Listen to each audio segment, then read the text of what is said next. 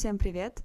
Это подкаст «Без стыда о феминизме», подкаст, в котором мы пытаемся рушить гендерные стереотипы, делаем женщин в истории видимыми, э, в целом рассказываем о феминизме, феминистках, о женщинах, пытаясь сделать это с помощью научных методов, э, что является нашей главной целью. Мы здесь за правду и за исследовательский интерес.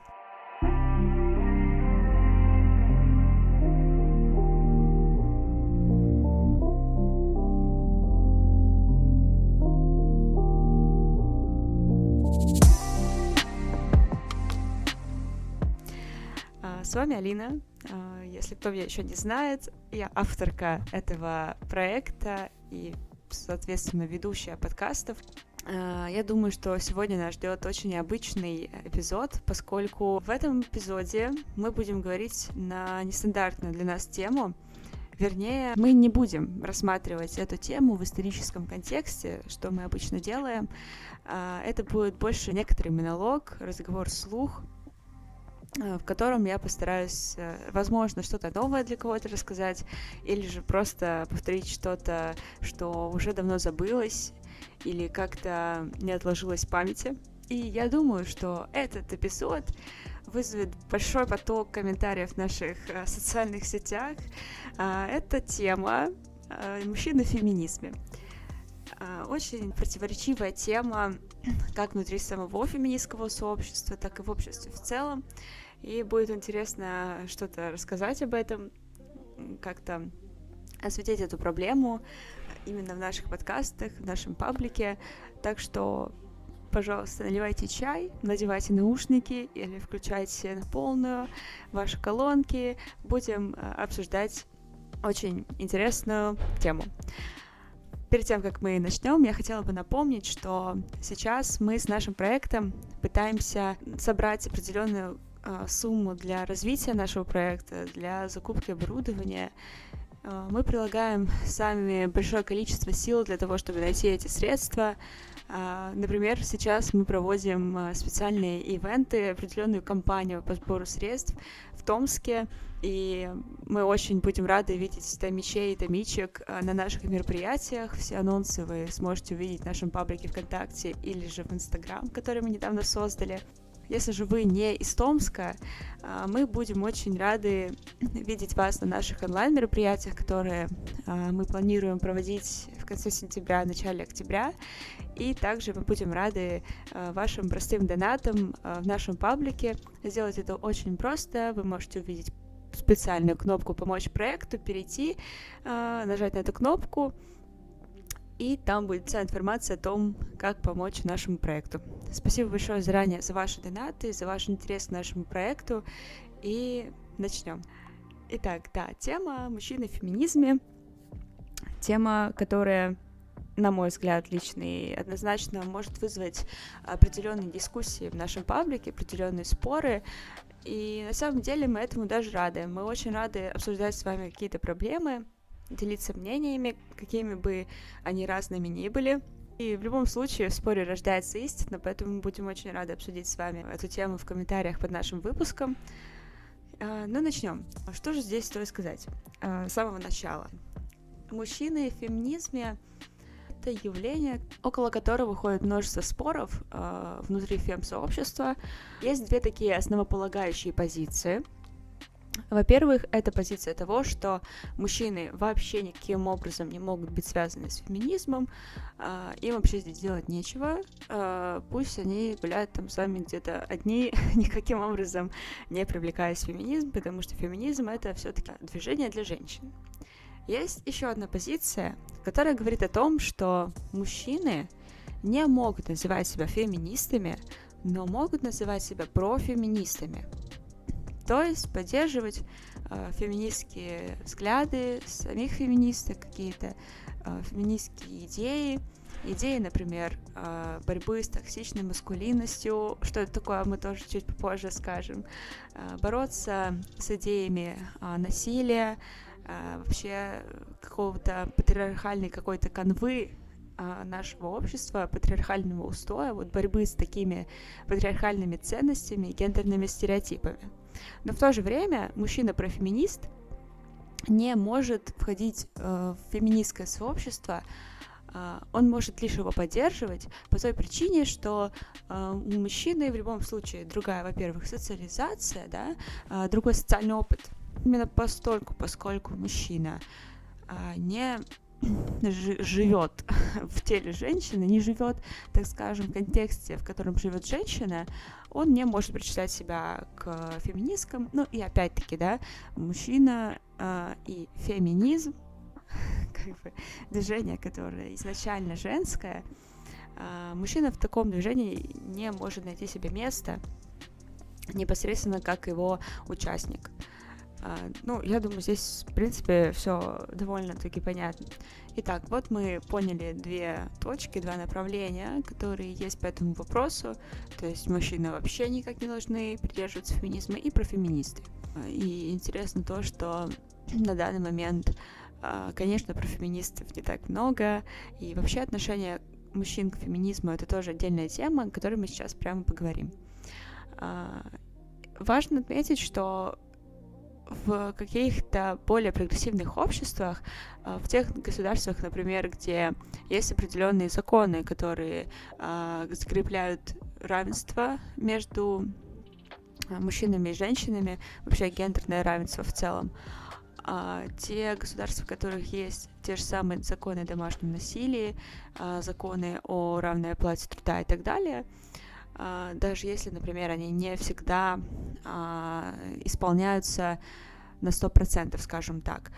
А в этих обществах э, мужчин, процент мужчин, которые поддерживают феминизм, их больше, и тех мужчин, которые абсолютно негативно настроены к феминизму и к феминисткам, этот процент э, меньше, чем, например, в тех странах, где положение женщин не очень-то и классная. Там, конечно, процент мужчин, которые вообще не воспринимают феминизм как что-то серьезное или же постоянно насмехаются и видят в этом какую-то угрозу, там процент таких мужчин больше.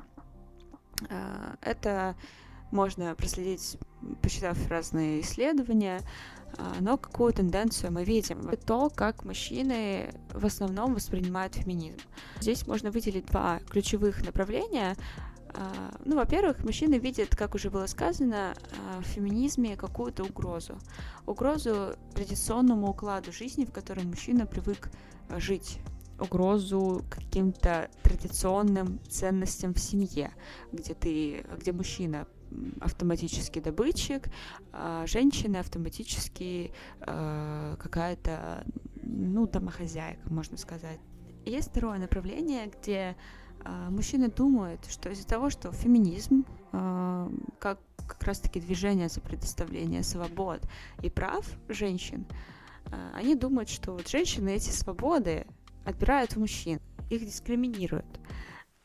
И если, например, у женщин появляется больше свобод участвовать а, в экономической деятельности, в бизнесе, да даже в политической, да, те сферы, которые а, традиционно как-то считаются мужскими, а, такими, где нужна сила, жестокость в каком-то отношении, такая несгибаемость воли, они боятся, что женщины, приходя в эти сферы, будут забирать рабочие места, которые могли бы занять мужчины. И отличный пример квотирование, системы квот, а, когда мы предоставляем равное количество мест рабочих для женщин и для мужчин, мужчины начинают бояться, что эти места у них отберут и отдадут женщинам. Это два момента, которых реально боятся мужчины, с которых их, их отношение к феминизму, мягко говоря, не очень хорошее. Есть еще один момент, который я считаю нужно сказать. Это то, что мужчины относятся к феминизму феминисткам как к некоторым агрессивно настроенным женщинам, которые ненавидят мужчин, которые хотят их всех дискриминировать, а, каким-то образом унизить и прочее, и прочее. Из-за того, что в СМИ, например, или в интернете формируется определенный образ а, феминистки, типичной феминистки, который для людей почему-то кажется, для мужчин в частности, Э, кажется очень действительно несерьезным, каким-то э, неадекватным с какой-то точки зрения. Но здесь важно понимать, что зачастую образ феминистки формируется из-за того, как подается информация о каких-то вызывающих резонанс э, случаев, как эта информация подается в СМИ, на федеральных, например, каналах, или же как подается информация в интернете. Чаще всего, так всегда было, у людей вызывает интерес какие-то случаи, выходящие из ряда вон.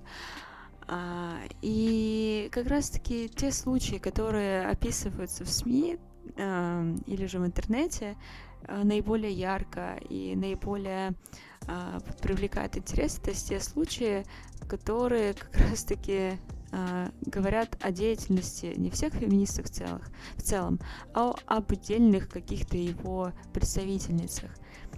И на самом деле это э, болезненно воспринимается фем-сообществом, и та же тема, например, с радикальными феминистками. Многие привыкли думать, что радикальные феминистки — это те фем... женщины, которые обливают водой мужчин в метро, потому что они широко расставляют ноги. Это один из самых ярких, наверное, случаев э, каких-то описанных в средствах массовой информации. Вот. Эм, люди зачастую воспринимают радикальных феминисток как тех людей, и как тех девушек, которые э, вот, делают такие, совершают такие поступки. И при этом люди не знакомятся с мат-частью, и, в принципе, это понятно, это сложно, это никому не нужно. Люди любят потреблять быстрый контент. И именно поэтому, да, например, радикальные феминистки сейчас воспринимаются как неадекватные мужи-ненавистницы. Но на самом деле это, конечно же, не так. И радикальный феминизм в своем изначальном проявлении это абсолютно другое. И более того, многие не знают о том, э, вообще различия, о том, что есть какие-то э, иные течения феминизма, что их очень много, э, и как раз-таки вот этот процесс длительный от СМИ до какого-то бытового уровня, вот этот процесс ведет к тому, что формируется некий шаблон, некий стереотип о феминистках, который воспринимается мужчинами зачастую, которые думают, что женщины, феминистки — это неадекватные женщины. Конечно, стоит еще оговориться, об этом стоило сказать в самом начале, что речь идет здесь сейчас, конечно, не о всех мужчинах и не о всех феминистках. Некоторый процент мужчин воспринимают э, феминисток вполне спокойно и даже приветствуют их, приветствуют их деятельность, при этом даже не называя себя, например, профеминистами. Но, тем не менее, большая часть людей, это нужно понимать, большая часть мужчин э, воспринимают феминисток негативно. К чему же ведет вот эта ненависть некоторая к феминизму? Да, это, в принципе, логично. Там, где ненависть, там и агрессия. И зачастую эта агрессия может проявляться в абсолютно разных формах. От комментариев в социальных сетях есть мужчины, которые специально создают э, какие-то фейковые аккаунты, ищут феминистские паблики, пишут там комментарии, э, пытаясь вывести на эмоции всех э, феминисток, которые вот в этом сообществе находятся. Или же это прямой хейт на личных страницах женщин, феминисток. И это еще малая часть проблемы. Сейчас агрессия по отношению к женщинам заходит еще дальше. Есть э, такое движение, думаю, многим известное мужское государство, у которых агрессия переходит э, все границы и которые э, совершают определенные действия незаконного, в том числе характера, э, по отношению к женщинам, которые считают себя феминистками. Uh, и это большая проблема, это тяжело воспринимается фем-сообществом, опять-таки, и средства борьбы с этим пока нам неизвестны, но как явление это существует. Если же мы будем говорить про мужчин, которые разделяют профеминистские взгляды, то здесь очень интересный момент. Зачастую мужчины начинают придерживаться каких-то профеминистских взглядов, когда феминизм э, чем-то смог им помочь. Э, открыл, так скажем, глаза на какие-то проблемы, которые патриархальное общество э, формирует и для мужчин в целом. Как раз таки о таких проблемах. Почему вообще феминизм полезен мужчинам? Вот мне хотелось бы осветить широко эту тему, потому что, возможно, после этого кто-то поймет, что вообще патриархальные общества, они не очень клевые с точки зрения того, что они делают плохо и для мужчин, и для женщин. Так вот, Первое, что стоит знать о патриархате, это то, что он основан на силе. А, и как раз-таки в патриархальном обществе есть такая, а, такой институт, как военная обязанность. И вот часто от мужчин слышен аргумент в сторону феминисток о том, что вот вы сейчас добьетесь своих прав, будете в армии с нами служить. Ну, во-первых, а, если кто-то из женщин захочет служить в армии, без проблем. Если мы поборем э, патриархальное общество, это можно будет делать э, более легко, э, спокойно. Если женщина захочет э, служить на благо своей родины, она пойдет. Но в то же время те мужчины, которые не хотят идти в армию, для которых это является неприемлемым по каким-то личным соображениям, они смогут этого не делать. И как раз-таки исчезнет этот конструкт, когда тебе говорят, ты не мужик, если ты не служил. И я думаю, что многим мужчинам станет жить гораздо проще. А, дальше это выражение эмоций. Феминизм в целом борется, напомню, за уничтожение стереотипных гендерных норм и как раз-таки выражение эмоций о том, что что как баба плачешь, вот эта вот ситуация, она исчезнет, если исчезнут патриархальные устои. Про заработок в семье интересный тоже момент. Мужчин часто как-то начинают шеймить, или какие-то усмешки над ними происходят, если там женщина, девушка, жена этого мужчины зарабатывает, например, больше каким-то образом финансово помогает своему мужчине. К сожалению, в нашем время, в нашем обществе эта проблема еще имеет большую силу, большой вес, и вот эти усмешки над мужч... сторону мужчин, они опять-таки могут прекратиться, если мы придем к обществу равноправному. И еще один момент, мне кажется, очень важный и наиболее важный про токсичную маскулинность. А, мы привыкли, что у нас в обществе есть какой-то шаблон того, как должен выглядеть мужчина. Это накачанный какой-то парень, вероятно, который, э, опять-таки, с помощью своего тела, он тоже телом показывает свою силу. И некоторые парни, например, не могут э, накачать на мускулатуру, чтобы выглядеть как настоящий мужик, чисто вот из своих каких-то физиологических э, особенностей. И вот эта ситуация, когда тебя в подворотне могут э, каким-то образом физически наказать за то, что ты, например, носишь длинные волосы и выглядишь очень худым, эта ситуация очень плачевная, она опять-таки показывает то, что в патриархальном обществе все основано на насилии и на насилии. И феминизм как раз-таки и борется же с этой токсичной э, маскулинностью. И именно поэтому феминизм в некотором может быть полезен мужчинам. С этим большим блоком мы вроде как разобрались, и я хотела бы вернуться обратно к рассуждению о профеминизме и вообще о том, есть ли место мужчины в феминизме, может ли он как бы считать себя феминистом, а не профеминистом. Вот интересная позиция, которую тоже я прочитала в одном из исследований. А, вероятно, большая часть проблем, которые касаются и мужчин и женщин, не сможет быть решена только женщинами. В этом есть логика, и на мой личный персональный взгляд, прошу не воспринимать его как нечто совершенно, абсолютно верное и единственно правильное. А, я считаю, что для того, чтобы решить э, проблемы женщин, а, проблемы полов, проблемы гендеров, нам нужно а, нам нужен диалог, нам нужно построить диалог качественный и с мужчинами, и женщинами. Есть позиция, которая противоположна моей, и она говорит о том, что да, вот есть э, какие-то феминистские вопросы, которые сами представительницы движения решить не могут э, в силу определенных причин, но это не значит, что они должны прибегать здесь к силе какой-то, а, к каким-то инструментам, которые есть у угнетателей, то есть у мужчин. А, об этой позиции тоже можно порассуждать, возможно, тоже кто-то к ней придет. Вот, тем не менее, она как раз-таки подтверждает то, что есть а, определенная э, дискуссия, определенное разделение позиций о том, что есть мужчина место в феминизме или же нету места в феминизме мужчинам. В общем, э, об этом можно долго рассуждать. И я думаю, когда-нибудь мы сделаем эпизод подкаста, куда позовем мужчин и обсудим с ними эту проблему. И подводя итоги этого выпуска, что мы имеем? Итак, у нас есть э, две позиции. позиция о том, что мужчинам есть место в феминизме, и они могут называть себя профеминистами, напрямую себя не относя, не соотнося с частью, не, не соотнося с феминистским движением в целом, то есть не считая себя его представителями. А, и есть позиция, которая говорит о том, что феминизм — это место, это движение, в котором места для мужчины нет, где женщины должны самостоятельно разбирать все свои вопросы.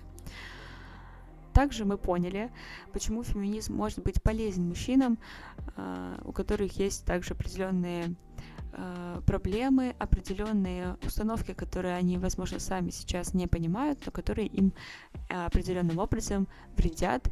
А, то же самое невыражение эмоций, закапывание эмоций в себя, небольшой опыт э, психологических консультаций и так далее, что э, выливается в агрессию э, мужчины, как, например, в бытовой жизни, в семейной, так и в сфере взаимоотношений с э, друзьями. Э, мы узнали, что такое токсичная маскулинность, и немножко об этом поговорили, конечно, вскользь, но тем не менее. Ну и в целом э, мы с вами обсудили какие есть э, мнения, какие есть явления и почему э, мужчины воспринимают феминизм чаще всего негативно. Надеюсь, что вам чем-то был полезен этот э, эпизод. Если у вас остались вопросы, мы будем очень рады им в наших комментариях, э, в социальных сетях. Напоминаю, что вы можете подписываться на, наши, на наш паблик в ВКонтакте и на наш аккаунт в Инстаграм, который мы недавно создали. И э, хотелось бы немножко поделиться новостями, небольшим напоминанием. Сейчас мы с нашим проектом расширяем наш штат и ищем новых э, интересных э, людей. Нам не важно, какого пола гендера. Мы будем рады как мужчинам, так и женщинам в наших кругах, которые разделяют наши ценности и которые хотят помочь нам в реализации этого проекта. Анкету вы можете найти в нашем паблике в закрепе. Будем очень рады вашим навыкам, вашим анкетам, вашим мыслям. Всем спасибо за этот небольшой эпизод, в рамках которого мы открываем, так скажем, новый сезон наших эпизодов. Я думаю, что их будет а, больше а, в скором времени. Также мы планируем запускать новые форматы, о которых вы однозначно скоро узнаете э, в нашем паблике, поэтому если вы слушаете нас не ВКонтакте, а на других платформах и еще не подписаны на нас, обязательно это делайте. Э, всем будем очень рады. Э, всем спасибо большое за прослушивание. Всем до новых встреч. Скоро услышимся.